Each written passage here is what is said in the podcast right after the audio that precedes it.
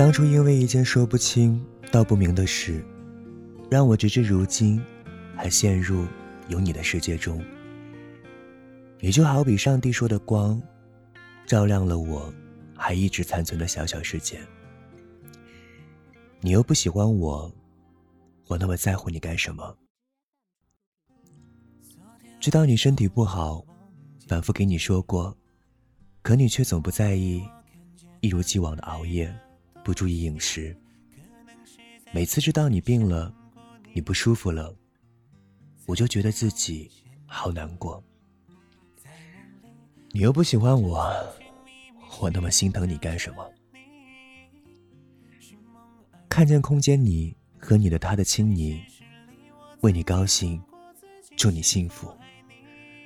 可过后，我为什么会觉得不爽？会觉得心痛？会好想哭，你又不喜欢我，我那么伤心干什么？你给我打电话，可以聊很久，虽然总是说些没有营养的话题，虽然大多数都是你在说，我在听，但是我却依然兴致高昂。你又不喜欢我，我那么高兴干什么？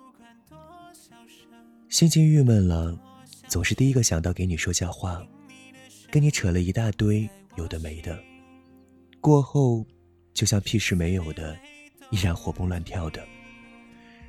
你又不喜欢我，我那么把你看重干什么？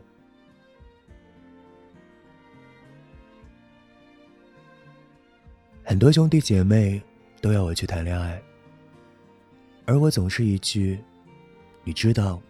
我孤独惯了，让大家都哑口无言，最后只有任我自生自灭，管不了，理不清。你又不喜欢我，我还那么傻傻的存有念想，干什么？你给我说过很多次，要请我吃饭，想一睹我的风采。我却找着各种借口，不敢去见你。你又不喜欢我，那么想念我干什么？你给很多人说我有多好多好，有多细心，有多体贴，有多善解人意，弄得很多人就真的以为我有多好，从而对我倍儿关心。你又不喜欢我，逢人这么夸奖我干什么？你无聊的时候打击我，说我像古惑仔，说我眼光高，不是人家看不上我，而是我瞧不上人家。